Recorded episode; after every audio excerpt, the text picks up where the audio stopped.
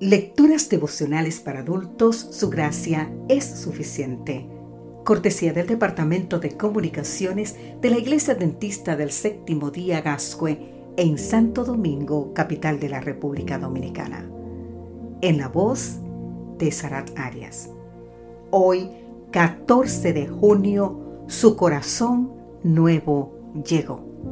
Gálatas capítulo 2 versículo 20 nos dice, con Cristo he sido juntamente crucificado. Y ya no vivo yo, sino que Cristo vive en mí. Lo que ahora vivo en la carne, lo vivo por la fe del Hijo de Dios, quien me amó y se entregó a sí mismo por mí. La noticia ocupó la portada del 25 de marzo del 2017 de O Estado de Sao Paulo diario brasileño de gran tirada, donde únicamente se destacaba una foto con este titular. Llegó su corazón.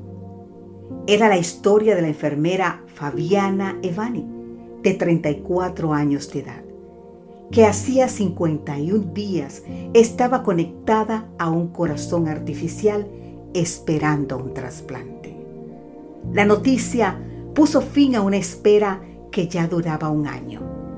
El 24 de enero del mismo año, Fabiana Evani había sufrido seis paros cardíacos y su corazón había perdido definitivamente su función.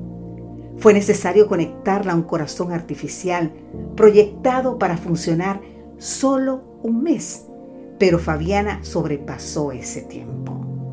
El 17 de marzo se realizó el trasplante. La donación se había hecho esperar porque unos órganos no eran compatibles y en el otro caso las familias no aceptaban hacer la donación. En Brasil, solo en el 2016 se consultaron 5.939 familias, pero 2.571, es decir, el 43%, no dieron la imprescindible autorización para la donación.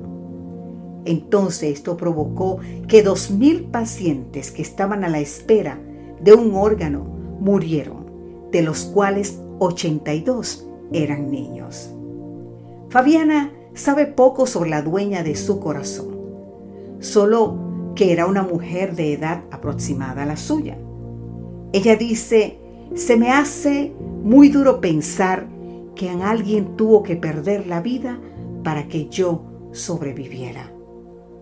¿Sabes algo, querido amigo, querida amiga? Nosotros también necesitamos un trasplante de corazón. No hace falta estar en lista de espera. El trasplante se realiza a la velocidad de una entrega y con la intensidad de una oración. El corazón de piedra insensible necesita ser sustituido por un corazón de carne, sensible a la voz del Espíritu Santo. Cuando no hay sensibilidad ante las grandes obras de Dios y las pruebas de su amor, cuando no se siente la gravedad del pecado ni se busca la orientación de la palabra, cuando la urgencia de la salvación parece solo teoría o una necesidad de los demás, entonces necesitamos un trasplante. Cuando te emocionas con los milagros de Dios, reconoce las obras que Él ha hecho en tu propia vida te sientes incómodo con el pecado, tienes hambre de la palabra y no logras vivir lejos del Señor. Entonces ya tienes un corazón nuevo. Experimentar un cambio de corazón es apartar los afectos del mundo y fijarlos en Cristo. Tener un nuevo corazón es tener una mente nueva, nuevos propósitos, nuevos motivos. Ahora bien, ¿Cómo está tu corazón? Jesús vino a la tierra para dar la gran noticia. Llegó mi nuevo corazón. El riesgo ya está en el límite. Ahora bien, querido amigo, querida amiga, nueva vez, ¿por qué esperar más tiempo para el trasplante? Que Dios te bendiga.